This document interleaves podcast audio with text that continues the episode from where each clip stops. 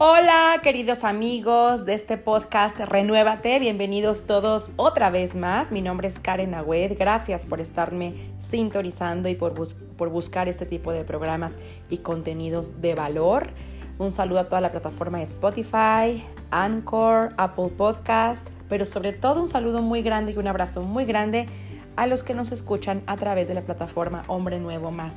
Y si tú no sabes qué es esta plataforma, bájala este podcast es gratuito a través de esta app que puedes buscar en tu tablet, en tu celular, como Hombre Nuevo Más, con el signo de número más, Hombre Nuevo Más. Y la puedes bajar, descargar algunos programas gratuitos y ver muchísimos más contenidos de valor, no solamente este, sino muchísimos más para alimentarte espiritualmente y psicológicamente búscanos en Hombre Nuevo Más. Y bueno, pues el tema del día de hoy es para los matrimonios o para las personas que piensan casarse, porque vamos a detectar el día de hoy los ocho enemigos más comunes en el matrimonio. Ustedes saben que la familia es muy atacada hoy en día.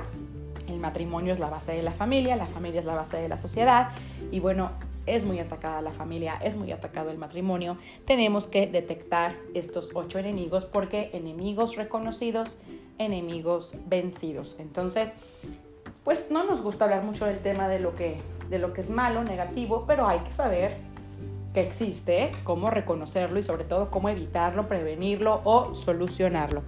Y bueno, ya saben que aquí en Fundación ASIF, aparte de dar apoyo económico a madres solteras, apoyo en especie, pues también damos cursos y talleres y clases de formación, asesoría familiar, asesoría psicológica. Entonces, Dentro de nuestras asesorías familiares, porque hemos dado varias asesorías a lo largo ya de casi ocho años, pues tenemos varios testimonios que podemos contar, sin decir los nombres, pero sí contar las experiencias de las personas, no solamente dentro de México, sino fuera de México también, que nos han hablado para pedir consejo y orientación. Y se me viene a la mente el caso, pues, de una esposa, solo voy a decir el nombre sin el apellido, ella era Mariana, y decía que pues que descubrió que junto con su esposo habían envejecido en pocos meses. Decía, es que es impresionante, llevamos poco tiempo de casados y me siento ya envejecida junto con mi esposo, ¿no? Todos los programas que antes me parecían divertidos pasaron a segundo plano y comenzamos una etapa en la relación aburrida, en la que una película juntos era algo mucho más prometedor que una noche de fiesta en una disco. O sea, nos hicimos aburridos, ya no éramos tan amigos, ya no nos divertíamos tanto. Y luego cuando comenzaron a llegar los niños, se iban sintiendo cada vez más viejos, más aburridos, más cansados, más desconectados. Hasta que Mariana y su esposo se dieron cuenta que no era que se hubieran avejentado, más bien era que sus amigos que seguían solteros no maduraban.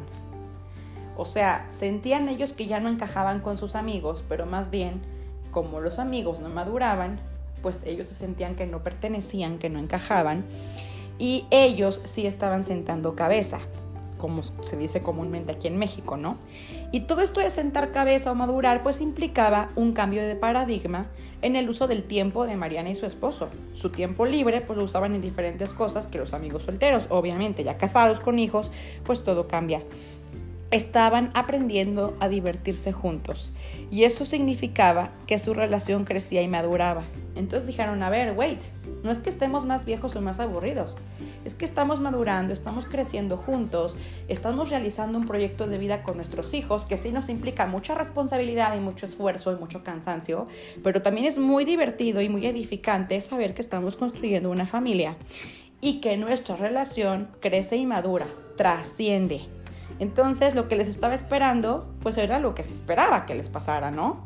Y aparte era buenísimo para su relación. A pesar de que los amigos le decían que flojera, que aburrido, que mandilón, que mandilona, siempre con tus hijos, siempre con tu casa, ya no sales, ya no te emborrachas, ya no tienes tiempo para nosotros.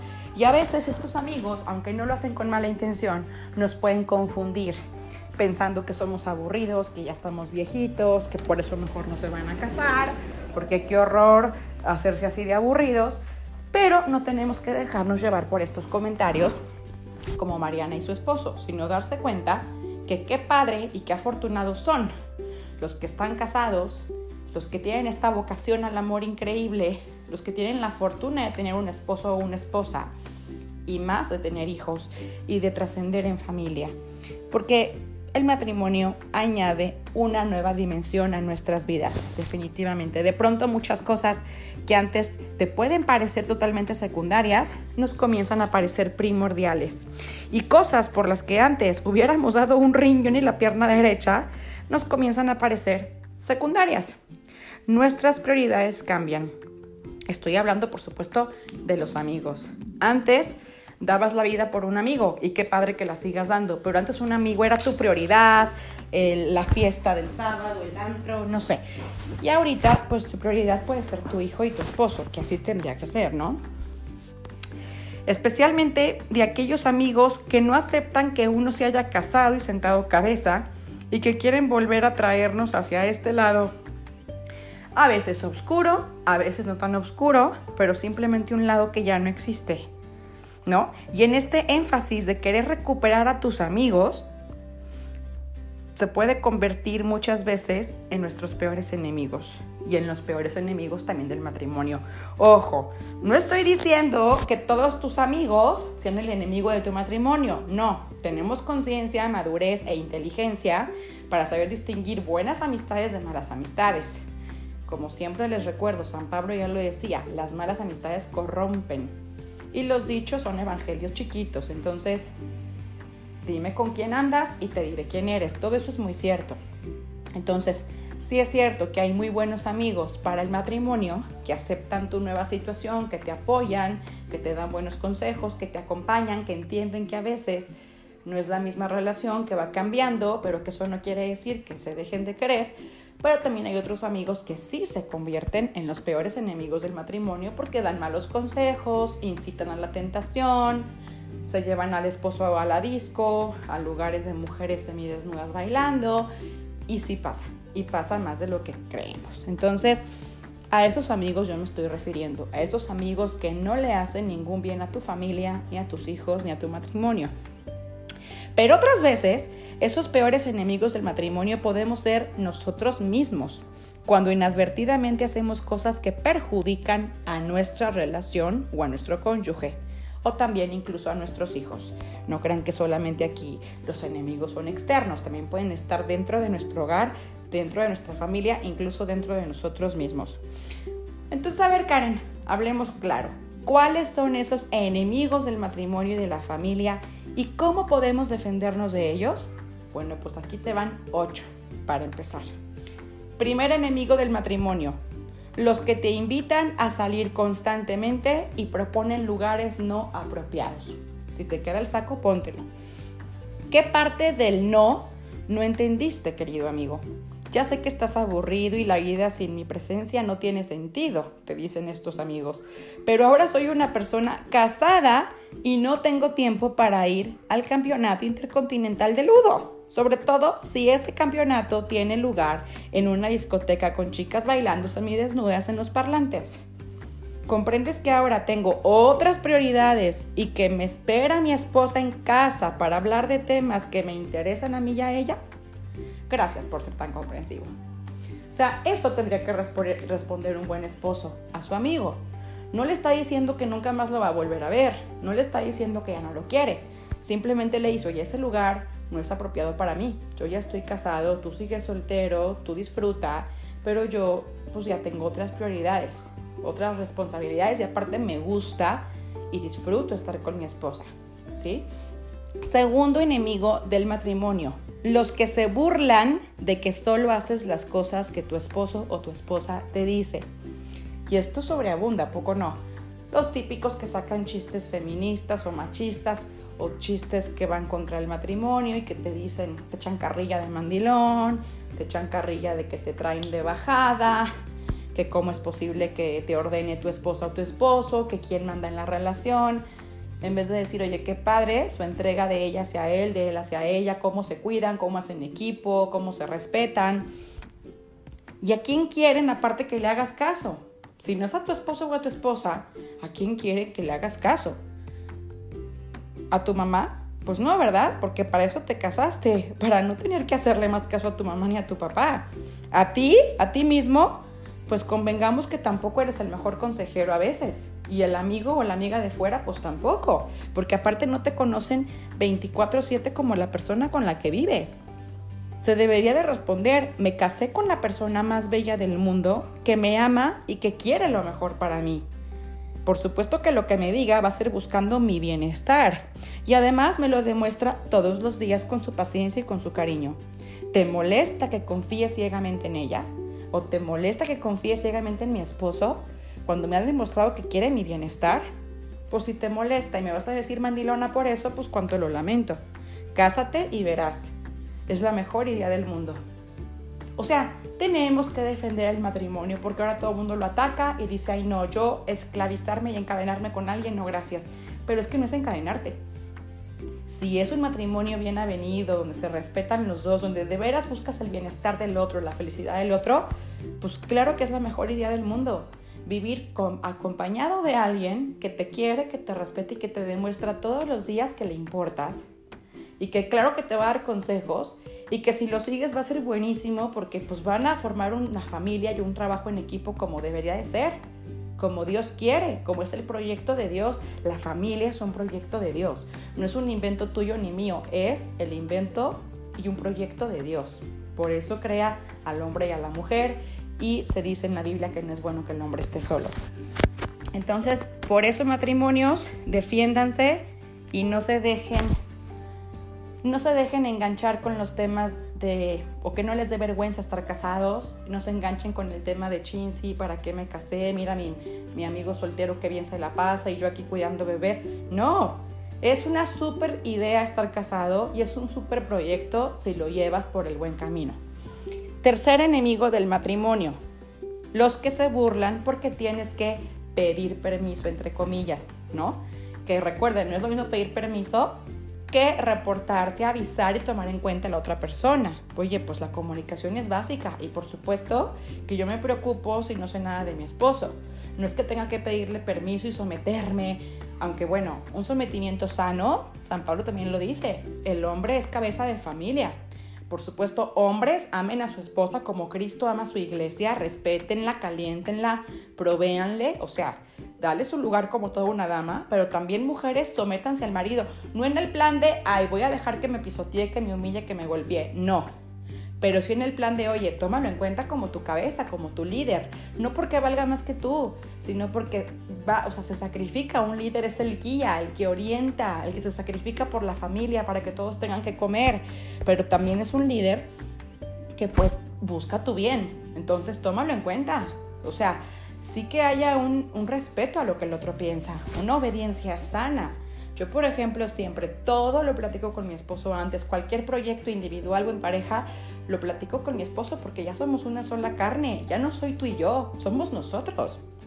Si él está de acuerdo, lo voy a hacer si me apoya y yo lo voy a apoyar a él, pero es padrísimo ya esta vida en pareja de compartir todo, ilusiones, temores, miedos, proyectos, éxitos y hacerlo parte de y comunicárselo y reportárselo.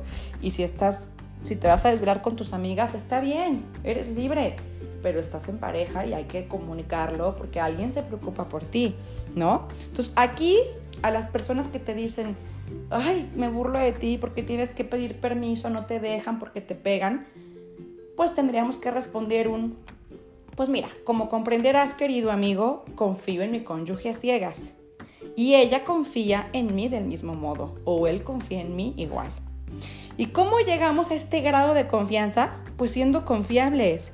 Si me voy a, a jugar un partido de fútbol con mis amigos, la cortesía, o sea, por cortesía, indica que la llame y le avise para que se sienta segura de dónde estoy y qué estoy haciendo. Porque además ella también puede necesitar algo de mí y si le aviso antes de irme, puede cancelar este programa tan divertido para ir y hacerla feliz con mi ayuda. Y esto se llama compromiso. O sea, claro que en la comunicación se evitan muchos problemas. Si yo estoy cuidando bebés y mi esposo me avisa con tiempo,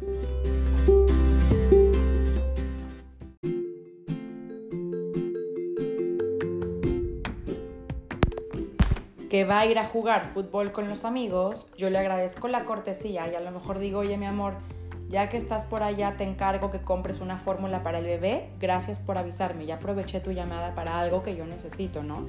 O a lo mejor le puedo decir, mi amor, lo puedes cambiar por otro día, es que fíjate que me cayó mi mamá y está enferma, o sea, ¿saben? Se pueden poner de acuerdo mucho mejor cuando hay comunicación y aquí la clave está en saber ceder, saber ceder los tiempos que son sanos para él y que también él sepa ceder los tiempos que son sanos para ti. No se vale ni todo acaparar tú y nunca dejarle su tiempo libre de jugar fútbol o pocar con los amigos sanos. Tampoco se vale que él sea un posesivo o ella que no te deje hacer tu espacio sano con tus amigas, con tus hermanos. O sea, cada quien sí es muy sano que tenga un espacio donde siempre se le dé lugar al, al, al cónyuge y que no sean espacios para criticar al otro, sino que sean espacios, pues ahora sí que por salud mental, de recreación sana, con amistades sanas. Entonces recuerden, los extremos son malos. Aquí nada más se trata de identificar quiénes son tus posibles enemigos, qué situaciones, qué amistades, qué lugares, qué consejos para decirle no gracias. O sea, lo que tengo es muy valioso. Todo mundo siempre quiere una familia. Yo no conozco hasta ahora, a mis 34 años, a alguien que no esté buscando una familia. A lo mejor de diferentes formas. No todos quieren estar casados, otros sí, pero todos quieren estar en compañía con alguien, en una familia, ¿no? Entonces, si ya tienes algo que todo mundo anhela, en este caso que estamos hablando, un esposo, una esposa, unos hijos, ¿por qué tirarlo por la borda por otras personas que todavía no lo encuentran? No quiere decir que los abandones. Si son buenos amigos, consérvalos. Pero es ilógico saber, o sea, yo de repente veo, bueno, tantos amigos y amigas que están buscando lo que yo ya tengo, que por qué dejar que nos malinfluencien por envidia y tirar todo por la borda para regresar como estábamos antes, cuando ya tenemos el tesoro aquí.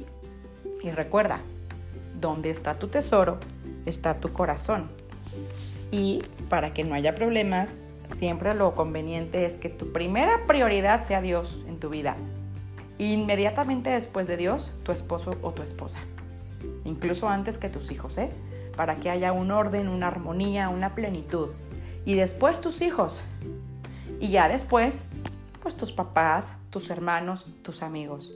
En ese orden, yo creo que nunca habrá problemas. Y no lo creo yo. Así es como lo, lo dictan los mejores psicólogos también.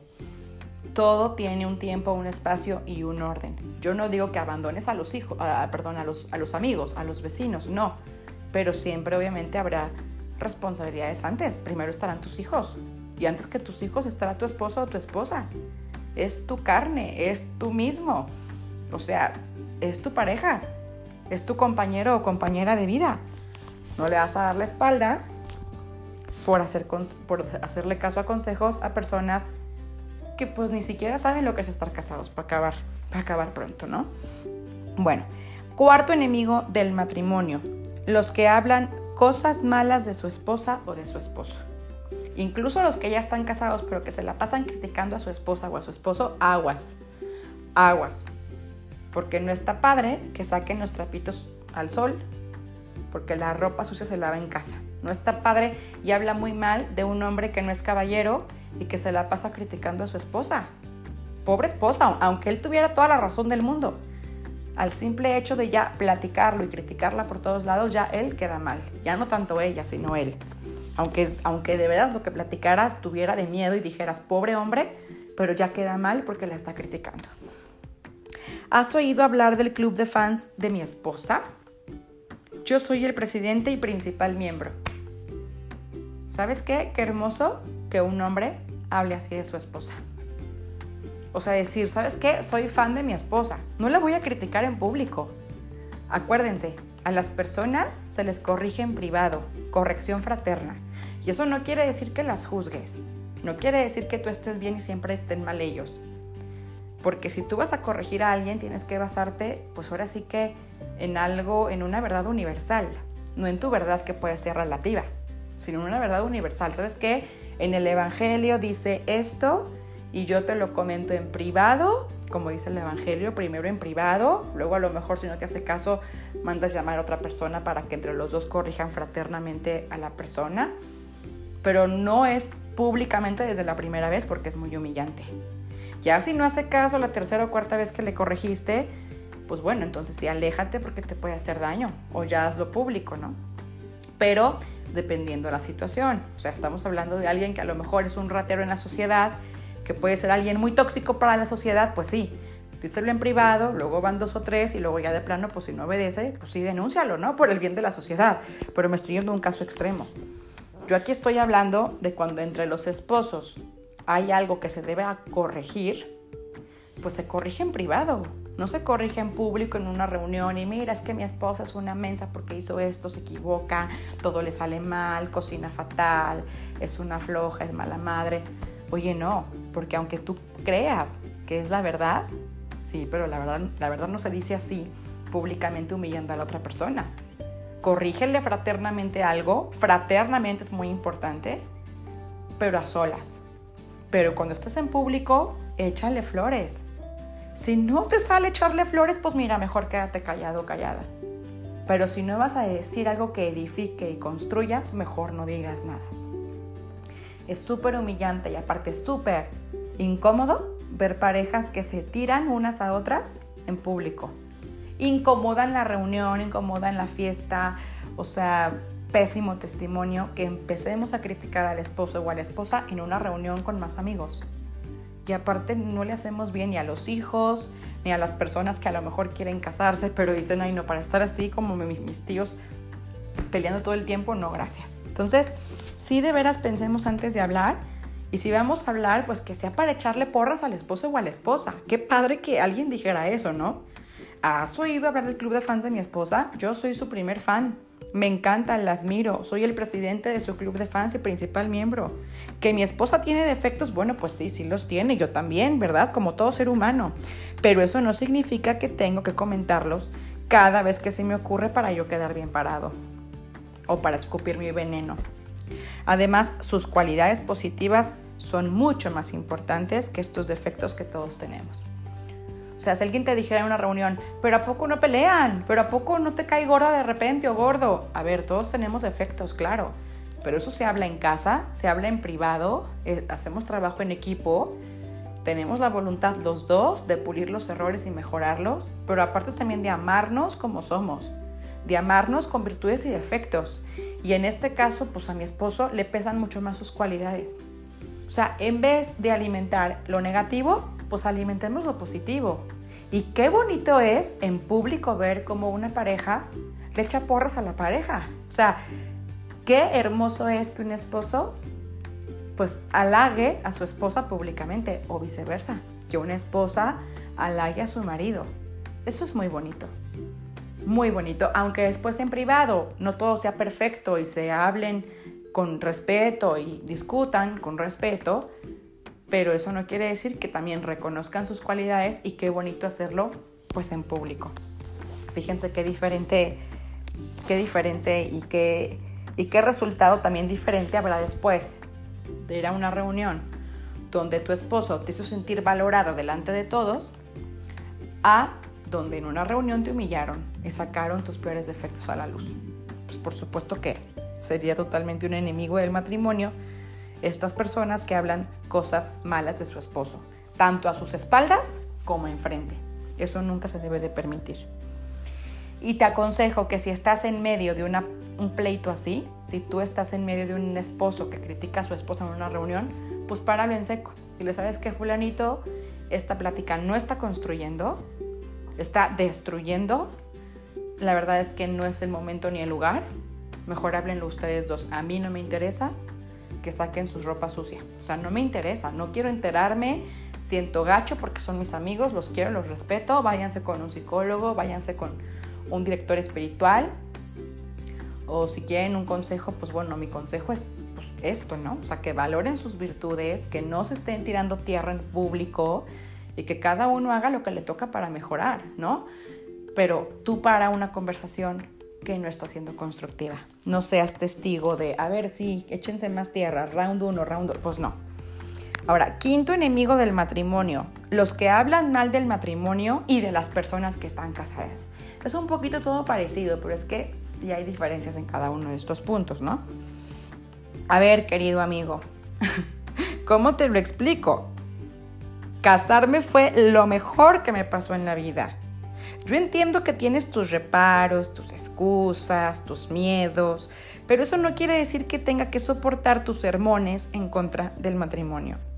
Comprendo que quieras seguir solo, pero yo soy inmensamente feliz con mi esposa o con mi esposo. ¿Qué te hace creer que lo que me dices va a cambiar mi modo de ver el matrimonio? Pues cada quien habla como le va en la feria. Yo estoy feliz con mi matrimonio, no porque lo critiques y le eches tierra al matrimonio quiere decir que yo voy a huir de, de algo que me hace feliz, de algo que me realiza. Si yo he tomado la decisión de casarme es porque asumí un compromiso y debo esforzarme para que éste se mantenga. Entonces tus comentarios no me ayudan. Gracias. Si quieres ser un buen amigo mío, hazme consejos que me edifiquen y que edifiquen a mi mujer, a mi esposa. Ya no soy solo yo, somos juntos. Si de veras me quieres, quisieras mi familia y mi matrimonio funcionaran. Si de veras me quieres ver feliz, me motivarías a sacar adelante este matrimonio, no estarías bombardeándolo. Sexto enemigo del matrimonio, los que no colaboran en casa. Hombres y mujeres somos muy distintos al llegar a la casa. Los hombres ya creemos que el día ya está cumplido. Yo ya cumplí, ya fui a trabajar, ya llegué a mi casa, ya no tengo más responsabilidades. Y para las mujeres, el día no hace más que comenzar cuando llegamos a casa. Porque la cocina, los platos, la ropa, los niños que se despiertan, los bebés. Pero a ver, si ambos trabajan fuera de casa, ¿Qué nos hace creer que podemos tirarnos a hacer nada mientras la mujer trabaja abnegadamente para la familia dentro de la casa? A ver, si bien es cierto que el hombre necesita el reposo del guerrero al volver a casa, ese reposo, ese break, ok, puede ser de media hora o 40 minutos, pero después, mi rey, ayudar, amigo, ayudarle a tu esposa, que las cosas no se hacen solas en la casa. Recuerda que es tu esposa, no tu empleada. Y más ahora que las mujeres trabajan, pues ya la cosa está como que muy pareja. O sea, si ya la mujer trabaja, no importa si gana menos o más o igual que tú, pero si ya trabaja o hace un apostolado o hace ejercicio, es mamá, va al súper, se la pasa de chofer, de psicóloga de tus hijos, de maestra ahora con las clases virtuales, incluso de enfermera. O sea, el trabajo no solamente es un trabajo en una empresa remunerado. El trabajo en casa no se acaba. Mi abuela decía, el trabajo de casa envejece, envilece y nadie te lo agradece. Y es, es verdadero. Un trabajo de ama de casa no te lo pagan, pero te desgasta muchísimo físicamente, mentalmente. Tienes que tener la ropa al día, la comida, la limpieza, todo lo de los niños, que sus tareas, que llevarlos, que traerlos, que si se enfermó uno. Y aparte no hay horarios, no tienes un descanso o un break. No, porque si el niño se despertó a las 3 de la mañana hay que atenderlo.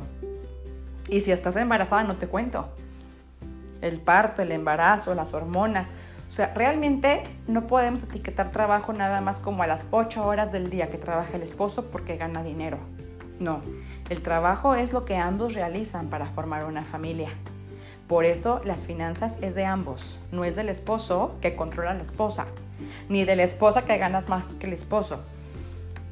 El dinero es de los dos, porque los dos forman una familia y si la esposa está en casa, le permite al hombre trabajar y ganar su dinero porque ella le da la tranquilidad de que en casa estarán las cosas al día y los niños cuidados. Si el esposo no tuviera ese apoyo de la esposa, no podría trabajar y generar lo mismo porque los hijos con quién los dejaría. O tendría que gastar en una guardería extra, niñeras, no le rinde el dinero igual. Por eso es horrible que un matrimonio se pelee diciendo esto es tuyo y esto es mío. Esto ya es de los dos. Si los dos generamos, qué padre. Si nomás genera uno, qué padre. Cada caso es diferente, cada matrimonio tiene sus acuerdos, pero ya no se vale que el esposo llegue y diga, pues yo ya trabajé y adiós, no, porque los hijos son de los dos. Y la casa es de los dos. Y los platos son de los dos y las toallas y la ropa, o sea, todo es de los dos. No es que le ayudes, que no le es es que es una responsabilidad compartida, ¿verdad? Ahora también Si eres una mujer que ya los hijos están grandes, que no trabajas, que tu esposo trae el dinero a la casa, pues claro, también está padre que le digas, amor, relájate, no pasa nada. Yo tuve la mañana más tranquila, estuvieron los niños en la escuela, no tengo que ir a una oficina como tú, pues claro que yo le voy a entrar a la cocina, a la limpieza, o si tengo quien me ayude, pues qué maravilla, gracias por tener quien me ayude, ¿en qué te puedo ayudar también yo? O sea, el chiste aquí es no hacernos pato y no abusar uno del otro, ¿no? O sea, siempre saber qué más podemos hacer para ayudarle, para hacer equipo, para fortalecer al otro. A lo mejor te va a decir, mi amor, relájate, vete al gimnasio, disfruta. Bueno, pues sí, si, si, si la economía da para tener ayuda, para tener apoyo, pues qué padre, tampoco se trata de ver al otro fregado nomás por nomás. Ay, no, no, no, yo la quiero ver sudando, si no, pues no. O sea, si quieres el bien del otro, pues la quieres ver bien, lo quieres ver bien. Si la economía lo permite, pues qué padre que se ponga a hacer un apostolado, algo para la sociedad de provecho, claro, algo admirable, que aunque no se genere dinero, pero que estás activa viendo por el otro y que sea admirable para tu esposo, para ti. O sea, cada caso es un mundo, pero aquí el chiste, o más bien la recomendación va para aquellos hombres que piensan que no se deben de meter en la casa, porque los malos amigos te, le dicen, no colabores en casa, esa no es tu chamba. No, ya creo que hoy en día todos debemos colaborar en casa, porque la casa pues es compartida, incluso los hijos deben de tener una responsabilidad en casa. Entonces ya no es chamba solamente de la mamá, es chamba de todos. Séptimo enemigo del matrimonio, pues los que se burlan de su propio cónyuge, los que se burlan de su propio esposo o esposa. ¿Te parece eso? Le dices en público. ¿Qué no se dirán en privado? O sea, si eso se están diciendo en público, imagínate en privado lo que no se van a decir. Cuando te casaste con ella, con él o con ella, no era que habías prometido amarlo y respetarlo, porque el respeto, pues es respeto, o sea, no es estar burlándote de tu esposo, pues ni en público ni en privado, porque eso no es respeto. No te burles nunca en público de tu cónyuge, se ve horrible. Si no lo puedes alabar, mejor cállate. Pero mucho mejor, elógiale lo que tenga de elogiable y sufre con paciencia lo que tenga de criticable. Recuerden que una que un acto de caridad, una obra de misericordia espiritual es soportar con paciencia los defectos de los demás. Digo, tú también los tienes, yo también los tengo, todos tenemos defectos. Soportémonos con paciencia lo que no nos gusta tanto. Y elogiemos y echemos por lo que sí nos gusta. Fortalezcamos lo que sí está padre. No nos enfoquemos en el punto negro del arroz. Y bueno, pues ya por último, número 8, el, octavo enemigo del matrimonio, pues obviamente los infieles, los malos consejeros y los infieles. Y cuando digo infieles, no me refiero solamente a los que concretan las infidelidades. Me refiero a los que no pierden oportunidad de coquetear con cualquiera que se ponga a tiro. Los que no tienen ojos solo para su esposa. Los que miran pornografía los que tienen amistades con personas del otro sexo a espaldas del cónyuge. Esas amistades que tú sabes que no son sanas. Porque luego se justifican, ¿qué tienes? Una amiga del trabajo. Ay, no, ¿qué tienes? Es mi mejor amiga. O es mi mejor amigo. ¿Qué tienes? ¿Es mi entrenador? ¿O es mi compañero de trabajo? ¿Me da ride? ¿Mi mejor consejero? No, a ver, espérense. Por favor, hablo con conocimiento de causa las personas que me conocen saben que he pasado experiencias dolorosas de infidelidad y las he visto en otras personas. Ya ahorita, bueno, bendito Dios, después de un divorcio que tuve y una mala experiencia, recibí, mi nulidad por la iglesia y estoy vuelta a casar, pero con un matrimonio válido, feliz, donde reina la fidelidad, la lealtad, la honestidad y espero que así sigamos toda la vida con nuestra voluntad bien firmes y con la ayuda, por supuesto, de Dios y la Virgen dentro de nuestro matrimonio. Pero por supuesto que dentro de la fundación ASIF hemos oído muchísimas historias de infidelidad. El 90% de los divorcios se dan por infidelidad y todo empieza, casi todo empieza por una amistad del sexo opuesto, amistad entre comillas. Digo, por supuesto que también hay infidelidades de una noche de copas, no me acuerdo qué pasó ayer, por supuesto que las hay. Y aunque son muy dolorosas, no son tanto porque no hay una relación amistosa de cariño entre los amantes, sino que solo fue unas horas de adiós, que está fatal y no lo justifico, pero duelen mucho más las infidelidades que se dan a través del tiempo, de las relaciones con una amistad del sexo opuesto, que no es una amistad. Estamos abriendo una puerta, un café, un ride, una conversación íntima, una rutina de estarla viendo todos los días, de estar alimentando esta comunicación íntima a espaldas de mi cónyuge, porque tú sabes que no es la amiga de los dos o el amigo de los dos, no, es alguien que por algo no quieres que tu esposo sepa que estás con él o alguien que por algo no quieres que tu esposa sepa de lo que están platicando. Y la mayoría de las infidelidades que destrozan a la familia empiezan con un es mi amigo, con un ingenuo es mi amigo, es mi amiga, pero solamente le di un consejo, pero solamente le empecé a dar ray todos los días, pero tenía detalles con ella, pero es que era mi mejor consejera. Y así empiezan las pequeñas puertas a abrirse. Todo empieza por una pequeña ventana que se abre y después ya no sabes cómo calmar el diluvio. Entonces, aguas, de preferencia, pues no abras puertas, ni por chiquitas que parezcan. No abras puertas. Sí, ten amigos, ten amigas en, pareja. Tengan amigos que sean, como otra vez les digo, buenas amistades. Pero no tienes por qué intimar con una persona del sexo opuesto cuando estás casado. Tu mejor amigo debe ser tu esposo, tu mejor amiga debe ser tu esposa. La fidelidad tiene que ser no solo de apariencia, también el corazón tiene que ser fiel a nuestro cónyuge.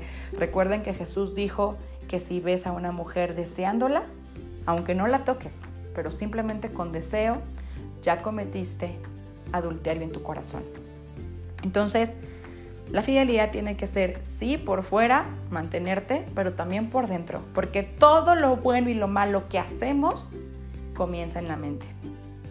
En la mente comienza un proyecto constructivo, un negocio, algo bonito, comienza en la mente. Primero lo imaginas y luego lo llevas a la acción.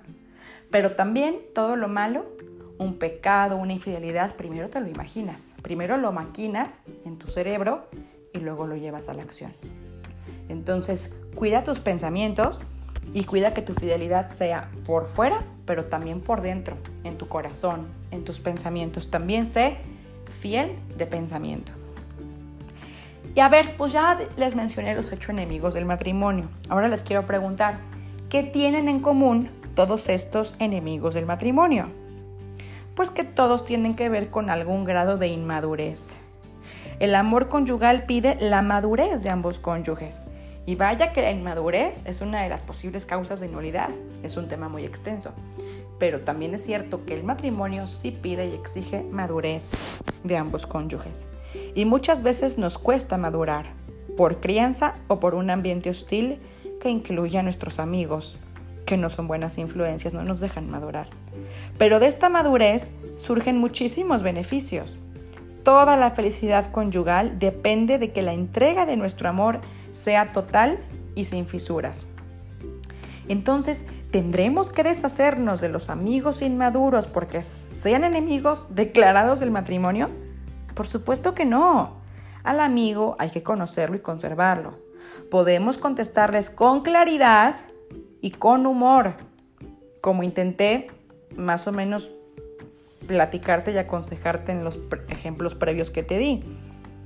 Y las que dependen de nosotros, por supuesto que las tenemos que cambiar. El matrimonio es como un jardín que para que dé buenos frutos requiere que lo cultivemos todos los días un poquito. Si no lo cultivamos, en poco tiempo las malas hierbas crecerán y se llevarán todos los frutos. Si en cambio ponemos un poquito, lo regamos todos los días, en poco tiempo estaremos recibiendo frutos más que abundantes. Entonces, bueno, te dejo esta pregunta para que tú personalmente lo revises y luego con tu pareja también.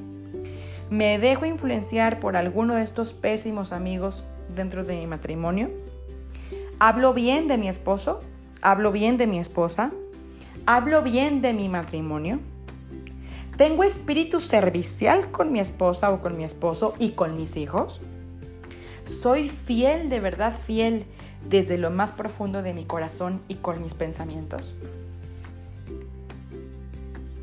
Bueno, pues si quieres seguir profundizando en este y más temas sobre pareja, matrimonio, vida, familia, no dejes de escuchar este podcast que se llama Renuévate. A veces tenemos temas para matrimonios como hoy, a veces para noviazgos, a veces para personas solteras, a veces para personas que sufren, a veces para incluso divorciados, a veces tenemos temas para mm, para gente de apostolado, para madres solteras, para hijos de divorciados. Tratamos de tocar todos los temas pues que impliquen crecimiento familiar, desarrollo humano, superación personal. Soy una apasionada de la superación personal, una apasionada de Cristo y creo firmemente que la palabra de Dios ilumina vidas, santifica, nos orienta y no, no me baso en mis programas en una palabra que sea mía, me baso en la palabra de Dios, porque ese es el, el mejor consejo que podemos recibir mejor que el consejo de la abuelita, que de tu mejor amigo, es la palabra de Dios, que es lámpara para tus pasos, como lo dice el Salmo. Entonces Jesús es el camino, la verdad y la vida. Lo creamos o no, nos guste o no. Ya hay un libro que es el libro de los libros. La sabiduría de las sabidurías es la Biblia. Y la tenemos empolvada en casa y nunca la leemos. Ah, pero nomás te pones a leer los evangelios o los proverbios, que son consejazos, los salmos. Nomás poquito que elogiemos y nos vamos a quedar boquiabiertos del inmenso conocimiento y sabiduría que hay en ese libro. Haz de cuenta que nos habla a nosotros. Yo te invito que, habla, que abras tu Biblia, que la vayas hojeando. Puedes empezar por los evangelios o por los proverbios yo sé que el Antiguo Testamento de repente es un poco difícil de entender. Si puedes, ve a clase de Biblia. Son súper divertidas. Por ejemplo, está el maestro Pepe González en YouTube, está Rafa Piña, uno más joven que también lo explica muy bien. Pero tú puedes empezar a leer tus evangelios y lo puedes entender perfectamente bien. Entonces, por ejemplo, para los matrimonios, el cantar de los cantares, también muy poético, pero también muy bonito. Y recuerden que cada palabra que leamos en la Biblia no vuelve sin dar fruto. Llega como espada a nuestro corazón para dar fruto. Entonces, alimentemos nuestro espíritu de la palabra de Dios y por supuesto, renuévate, como se llama el podcast, no solamente en tu espíritu, aunque es lo más importante porque es lo que trasciende verdaderamente, sino también renuévate en tu físico. Cuida tu, cuídate, cuida tu cuerpo, tu alimentación, lee, cultívate, Cuida tu mente, tu cuerpo y tu espíritu, porque somos eso, somos un conjunto de cuerpo, mente y espíritu. Cuida las tres, encuentra un equilibrio, este es el objetivo del podcast, encontrar un equilibrio sano, físico, psicológico y espiritual en Renuévate Podcast, pero también en todos los programas que hago para Fanflix, para Valora Radio, estuve en María Visión también, estoy en El Sembrado Radio y en la Fundación ASIF también es nuestro objetivo, urgen personas equilibradas, balanceadas en su físico, en su psicología y espiritualmente. Y de estas tres áreas, la espiritual para mí es la más importante porque recuerden, el alma trasciende, el alma es eterna. Entonces, bueno, les dejo esta reflexión, los quiero mucho, gracias por habernos sintonizado. Te dejo mis páginas y redes sociales aquí en la descripción del podcast. Me puedes encontrar como Karen Agüed en Facebook, Instagram, Twitter, YouTube. Karen con cada kilo, Agüed A-H-U-E-D de dedo.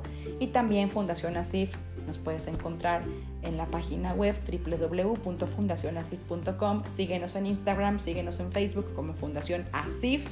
Asif A de asesoría, S de situaciones, I de iglesia, F de familia significa perdón en hebreo, Asif, y apoyamos especialmente a madres solteras, pero también a todas las personas, hombres y mujeres, que sufren situaciones irregulares o difíciles en su familia.